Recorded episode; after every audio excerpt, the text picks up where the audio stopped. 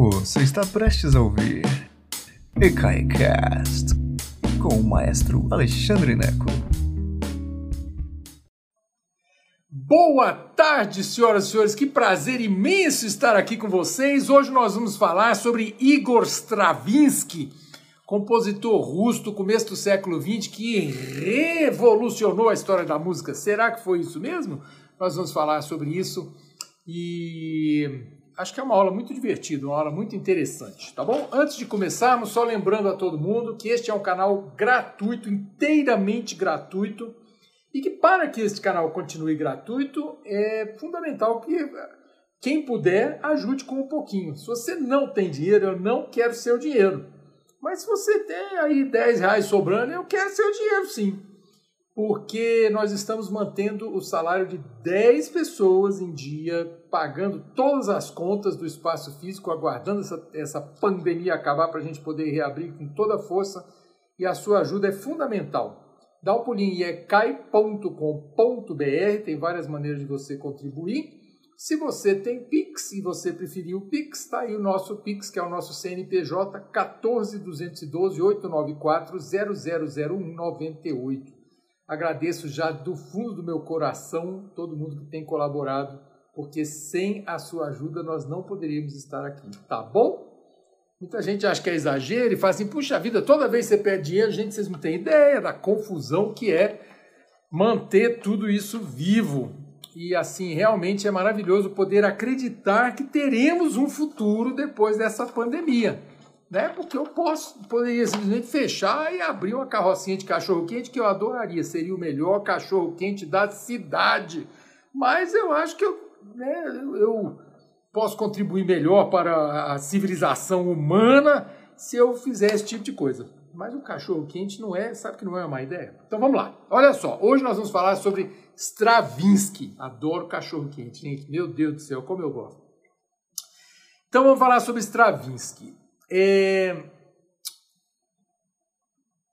Antes de, de falar sobre Stravinsky, eu acho que é muito importante é, falar para este público, para você que está aqui no canal do ECAI, que é, geralmente as pessoas gostam de música clássica. Quem vem assistir esse, canal, canais como o meu é atraído pela música clássica pensa na música clássica como Beethoven, como Mozart, Tchaikovsky, é o que encanta a maioria das pessoas. Muita gente não, mas especialmente o pessoal da minha faixa etária para cima, eu estou com 53, o pessoal da minha faixa etária para cima gosta do tradicional, gosta da música clássica que assim de conforto. Você vai para o concerto para ser exposto ao belo. E para essas pessoas, muitas vezes, essas pessoas ficam um pouco irritadas com tentativas de modernização da música. Stravinsky morreu em 1971, quer dizer, já faz 50 anos. Portanto, é, a música de Stravinsky já é uma música é, é, é, antiga. Por que, eu estou falando tudo isso? Porque muitas vezes as pessoas vêm, e eu, eu vejo isso, eu acho fantástico ver os, ler os comentários, e eu leio todos os comentários, respondo a todos os comentários nos vídeos. Mas muitas vezes as pessoas vêm e xingam a música moderna, como se estivesse me ofendendo. Não está me ofendendo, não, gente. A pessoa dá, dá o negativo para o vídeo. Eu penso assim, puxa vida, a pessoa não gosta da música moderna e vai dar o negativo para o meu vídeo. Não tem nada a ver com o compositor. Mas tudo isso que eu estou falando é o seguinte: hoje é uma palestra introdutória a Stravinsky. Se você não curte Stravinsky, ou se você não conhece Stravinsky ainda, talvez você possa é, ouvir a lista que eu preparei para você com todo carinho lá no Spotify e abrir a sua cabeça. Aí você fala, não quero abrir a cabeça. Ok, você não precisa abrir a cabeça. Não gosta da música de Stravinsky. Ok, você não precisa gostar da música de Stravinsky mas eu convido você a ouvir a primeira faixa, a primeira faixa da lista que eu preparei para você, para ver se você não está sendo é, chatinho, nhenhenhen demais. Ouça a primeira faixa e vê o que, que você acha, tá bom? E aí, a aula é a seguinte. Stravinsky ele é um compositor que eu admiro profundamente porque ele mais do que talvez mais do que qualquer outro compositor, eu acredito, conseguiu passar por estilos diferentes durante a sua vida. É... Quando você pensa nos grandes compositores, pensa em Johann Sebastian Bach, por exemplo. Ele é associado com o barroco, o estilo dele é homogêneo do começo ao fim da vida. O estilo de Mozart é homogêneo do começo ao fim da vida. Ele evoluiu, compõe muito melhor a partir dos 30 anos e tal. Mas o estilo, você ouve Mozart aos 36 anos, quando ele morreu, e ouve Mozart aos 15 anos, é, a música é muito parecida, no sentido, você não ouve uma grande ruptura na, na, música de Mozart. Beethoven evoluiu bastante, mas mesmo assim não há uma ruptura brutal, há uma evolução grande mas não uma ruptura. Em Stravinsky há uma ruptura. E são poucos os compositores que conseguem fazer essa ruptura, em Stravinsky foram duas grandes rupturas, e continuar compondo e continuar relevante. Stravinsky consegue isso. Por isso que a lista que eu preparei para você, ela tem tantas facetas diferentes de Stravinsky. Por isso que eu acho ele um sujeito tão fascinante. OK? Então se você não tem paciência para Stravinsky, Abra o seu coração. Eu, eu, Alexandre Neco, eu custei a ter paciência para compositor moderno. Eu achava que Verdi era o máximo e tudo que veio depois era porcaria. Ah, aí eu virei maestro e aos poucos eu fui abrindo meu coração mesmo. Eu convido você a fazer essa experiência, tá bom? Convido mesmo. Então é o seguinte, é, um pouquinho da biografia do Stravinsky. O que eu acho que eh, Stravinsky nasceu em 1882 na Rússia e morreu em 1971 em Hollywood. Olha que coisa chique. Então, 1882, 1971. Ao longo da, da carreira dele, ele, eh, além de russo, ele ganhou também a cidadania francesa e depois a cidadania norte-americana. Então ele era triplo cidadão do mundo, russo, francês, americano. Uma das coisas mais importantes para entender como Stravinsky era um compositor que tem o, o alicerce na música tradicional, ele foi aluno de Rimsky-Korsakov, que é um grande compositor russo do final do século XIX, um compositor nacionalista russo. Ele foi aluno de, de Rimsky-Korsakov entre 1901 e 1909, quando ele era jovem, então de 21 aos 28 anos, por aí. 21, é, por aí.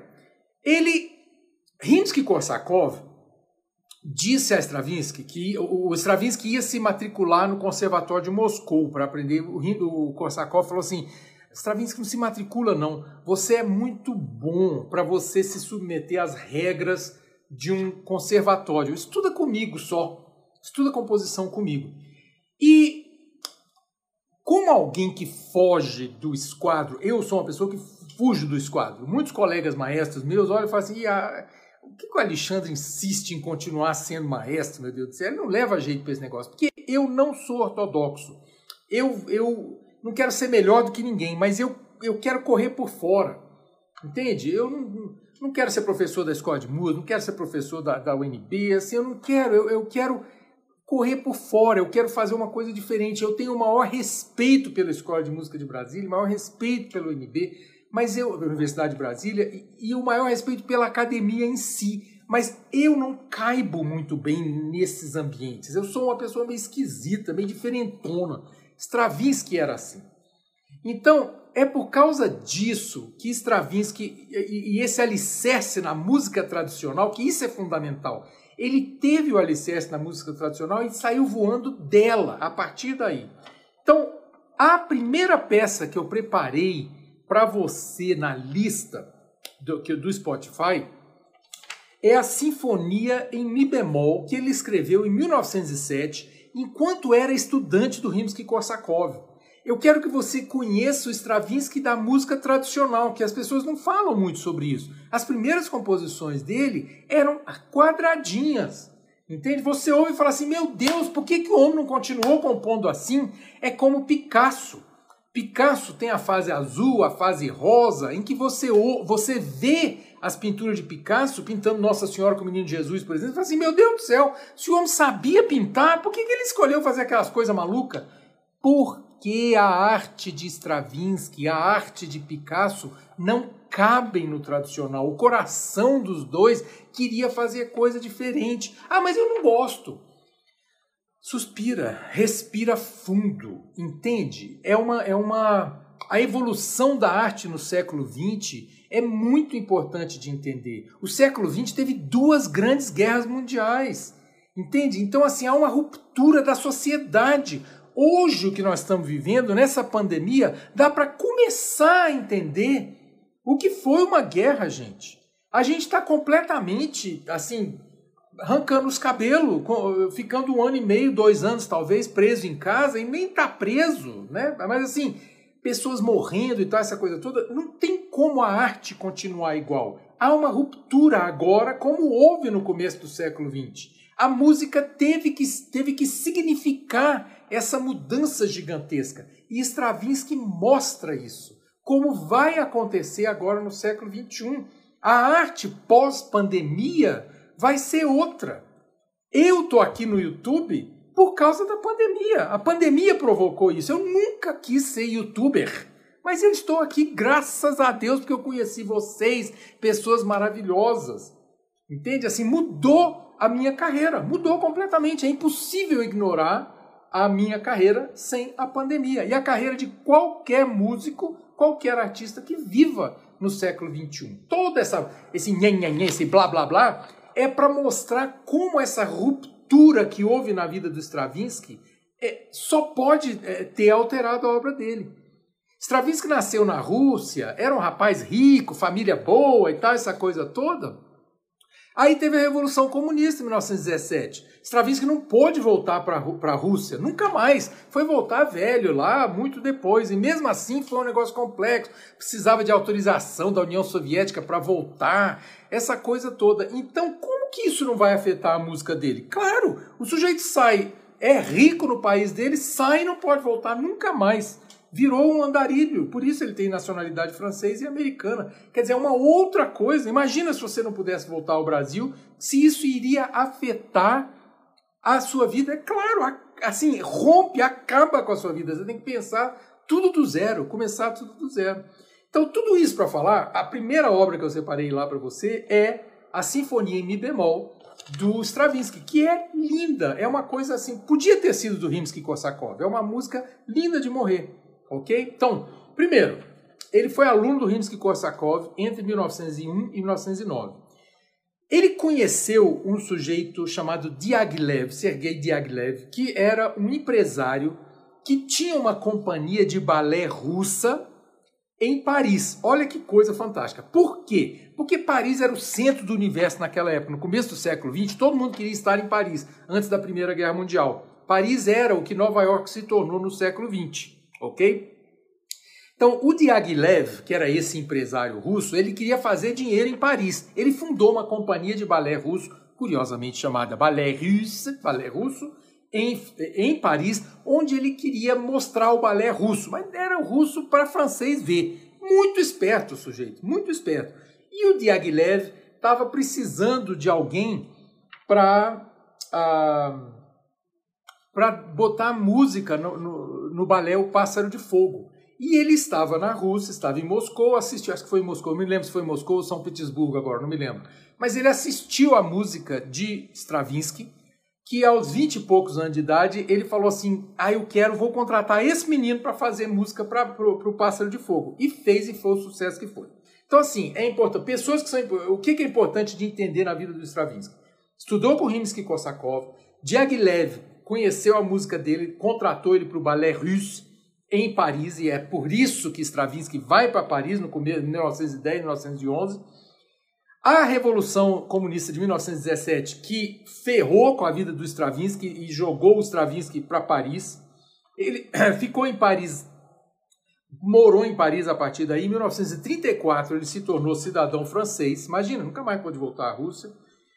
Aí como ele trabalhou muito em Paris e Paris era esse imã, todo mundo ia para Paris. É, eu, eu, ainda brinco com isso. Vila Lobos foi a Paris, Pixinguinha foi a Paris, o pessoal do jazz foi todo a Paris, dos Estados Unidos. O Stravinsky começa a desenvolver uma aproximação com os Estados Unidos, especialmente Chicago e Nova York.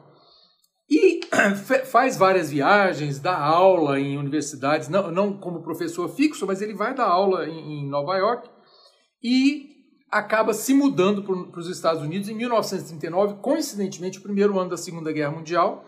Ele se muda para Hollywood, lá do outro lado, no Pacífico, que é quente. O, o Los Angeles é quente, né? Hollywood fica, perto, fica em Los Angeles, basicamente, na, na grande Los Angeles. E o, o, Stravinsky gostava muito do clima mais quente de Hollywood, de, lá de Los Angeles, porque ele, a saúde dele era meio ruim. Então, no clima mais morno, ele, a saúde dele era melhor. Então, como estava em, Nova, em Hollywood, ele esbarra com um monte de gente, como Walt Disney, por exemplo, que, que paga ele para fazer a música. Uma das, das seleções do, do, filme Fantasia de 1940 é do Stravinsky, aquelas cenas dos dinossauros e tal, o Stravinsky que escolhe, que escreve, né, que é na verdade o, o a Sagração da Primavera, um pedaço da Sagração da Primavera, uma confusão. Orson Welles é, comissiona música trilha sonora, mas não funciona, não dá certo, porque Orson Welles era muito bagunçado também. 1945 ele se torna cidadão norte-americano e no mesmo dia que ele vira cidadão norte-americano, ele assina com a editora Boozy Hawks norte-americana, porque ele nessa confusão toda, é, a União Soviética, quando se tornou União Soviética, não assinou a, a Declaração de Berna. Eu acho que é a Declaração de Berna, não tenho certeza, mas um acordo de direito, direito autoral internacional. Então, o Stravinsky dançou com o dinheiro dele. Então, é, ele não recebia direito autoral de um monte de coisa, era uma confusão. Quando no dia que ele virou cidadão americano, ele assinou com essa editora, fez uma a editora norte-americana fez arranjos de um monte de músicas dele, rearranjou o Pássaro de Fogo, rearranjou eh, suítes e tal, essa coisa toda, e começou a ganhar dinheiro, coletar direito autoral, ficou rico a partir daí, 1945. Esse negócio de direito autoral é muito complexo. Dá uma olhadinha no verbete direito autoral na nossa enciclopédia musical. Produziu muito a vida toda, várias fases, é, maravilhoso compositor, brilhante, organizadíssimo. As partituras de Stravinsky são brilhantes. Você vê escrevendo, você não acredita na organização daquele homem. Um gênio, um gênio, maravilhoso. E finalmente, quando morreu, foi enterrado em Veneza. Olha que coisa chique. O cara é russo, francês e americano, mas quis ser enterrado em Veneza. Tem uma ilha lá em Veneza que chama San Michele, né? São Miguel. San Michele, São Miguel, que é a ilha é, funeral lá de a ilha cemitério. Acho que eu quero ser. Então tem uma gôndola que, que leva seus restos mortais para aquele cemitério. Quando eu morrer, por gentileza, organizem isso aí, o pessoal do ECAB, organiza para mim que eu quero ser enterrado em Veneza. Eu quero que uma gôndola me leve lá. Tá bom? Muito chique. Coincidentemente, quem estava enterrado em Veneza? O Diaghilev, aquele empresário russo que levou ele para Paris. Muito bem. A lista que eu preparei para vocês, que é linda de morrer, é música linda. Se você tiver paciência, é menos de uma hora. Se você tiver paciência de ouvir essa lista, você vai estar ah, aprendendo a gostar de música do século XX, de estilos diferentes de música do século XX. Você vai abrir a sua cabeça, vai estar abrindo a sua cabeça, o que é muito importante. Ah, eu não quero abrir a cabeça. Quer sim, você não sabe. Deixa de ser teimoso. Deixa de ser teimosa, ouve a minha lista com carinho, come doce de leite, come assim um queijinho de Minas com goiabada e vai ouvindo a lista, ouve uma vez, duas vezes, vai ser importante para abrir sua cabeça, ok? Então, primeira coisa eu tenho lá a sinfonia em, si, em mi, mi bemol do que ele escreveu em 1907. Depois os três balés ou três dos balés que ele escreveu para o balé russe, né, que foi um grande sucesso. O Pássaro de Fogo é lindo de morrer, de 1910. Lindo, lindo, lindo. Foi um grande sucesso. Depois, a Petrushka, de 1911, a história de uma boneca.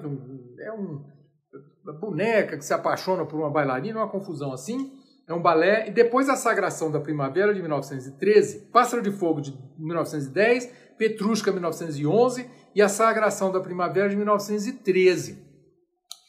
E a, a Carmen Vieira está falando aqui, é, exatamente, em 1913, a, a coreografia da Sagração do Primavera era do Nijinsky. E o Nijinsky era complexo, assim, não só a música era muito avançada para a época, mas o Nijinsky deu o dedo para a plateia. Tipo assim, quando começou a plateia começou a reclamar, o Nijinsky falou assim, plateia burra, e deu o dedão para a plateia.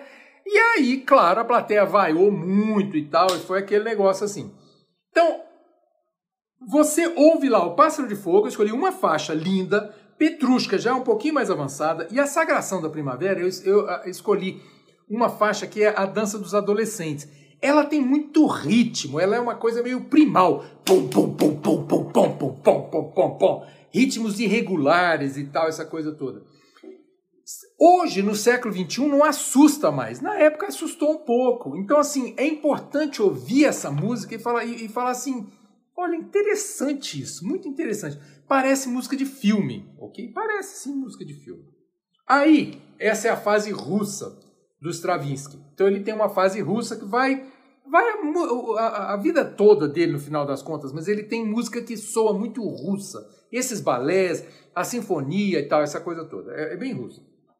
Aí ele tem uma fase que ele mesmo chama de neoclássica, que é quando ele, ele visita um pouco a obra de Mozart, que é clássico, período clássico, e escreve inclusive para instrumentos da época. Ele chega a usar o cravo, por exemplo, na ópera dele.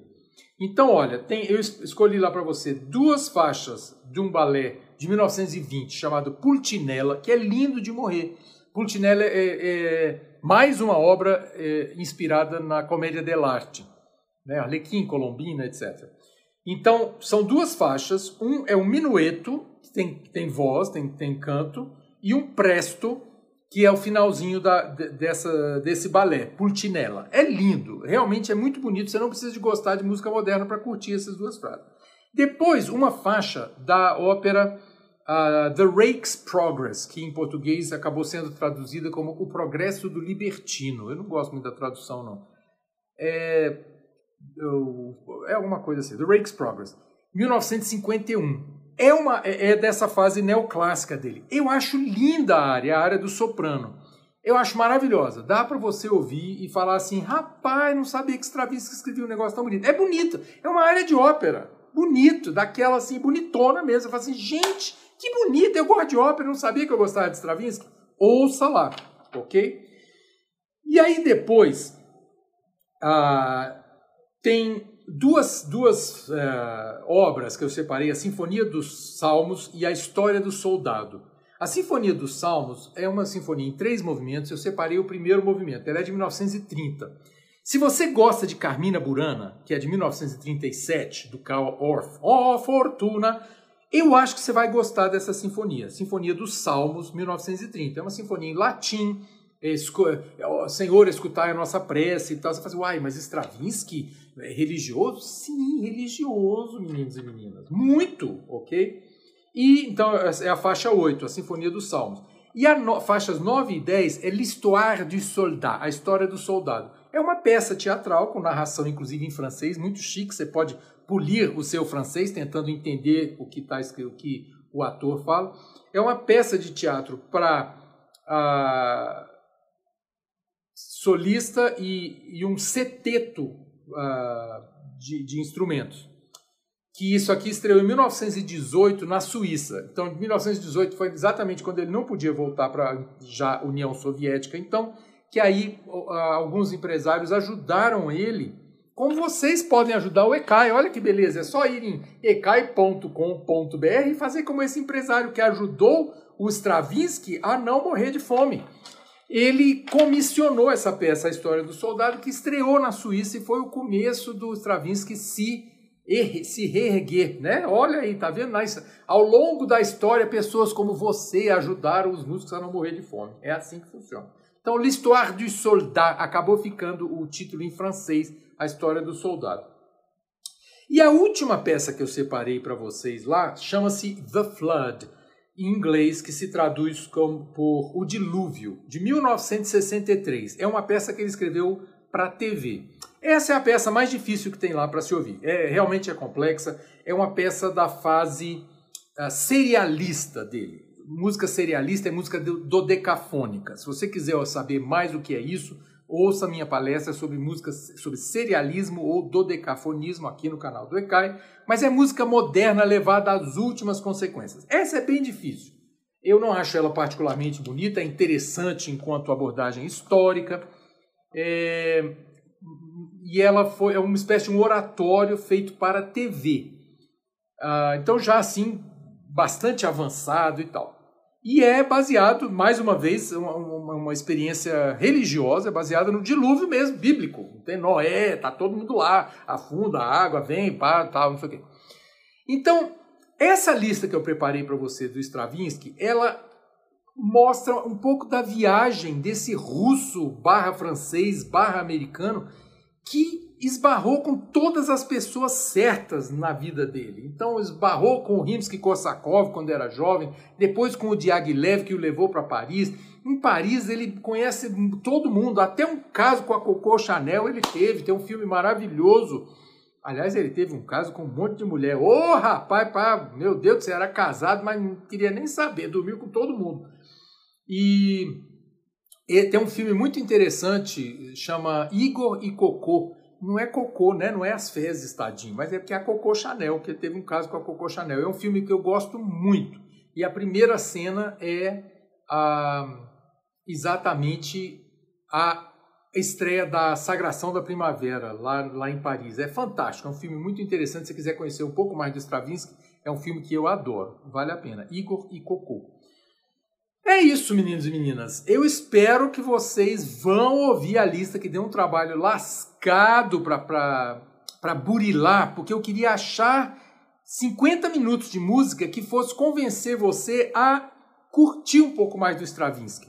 Ele é uma figura central na história da música e muito importante nessa, nessa, passagem do romantismo para o modernismo, tá bom? Eu espero que vocês vão lá ouvir. Foi um prazer ter estado com vocês essa tarde. Mais uma vez, é maravilhoso estar aqui falando para pessoas que curtem Stravinsky. Por exemplo, que querem saber mais. Outro dia, é, um sujeito falou, minha palestra sobre o hino nacional, o sujeito estava lamentando, falou, puxa vida, só 3 mil pessoas assistiram isso aqui. Aí tem um canal ali que o cara faz um garoto imitando uma foca e tem 10 milhões de visualizações, você só tem 3 mil aqui. Deixa eu explicar uma coisa para vocês, meninos e meninas. Eu, claro que eu adoraria tivesse 10 milhões de, de, de visualizações e tal, mas eu estou muito mais interessado em ter as visualizações corretas ter as visualizações de gente que, que gosta do que eu faço, do que ter 10 milhões de gente que não sabe de nada. Então, assim, eu, eu tô afim é de achar o canal para estar com você que curte esse tipo de coisa. Entende? Abrir a comunicação. Imagina que eu até dois anos atrás eu falava para uma sala com 20 pessoas. E hoje, 3 mil pessoas estão me assistindo em 24 horas 3 mil pessoas me assistem. É, assim, é 100 vezes mais. É uma coisa maravilhosa poder ter esse acesso. E poder estar aqui com você e, e, e como é que fala? Desmistificar a música clássica, porque não tem nada de, de difícil, de místico, entende? É para desmistificar mesmo. Música clássica é o máximo, é maravilhoso. E vocês, curiosos e curiosas, são pessoas maravilhosas que me ajudam a continuar vivo na luta, tá bom? Um beijo enorme para vocês, muito obrigado e boa noite. Beijão. Obrigado por nos escutar. Agora, seja sempre o primeiro a saber da programação. Assine nossa newsletter em ecai.com.br.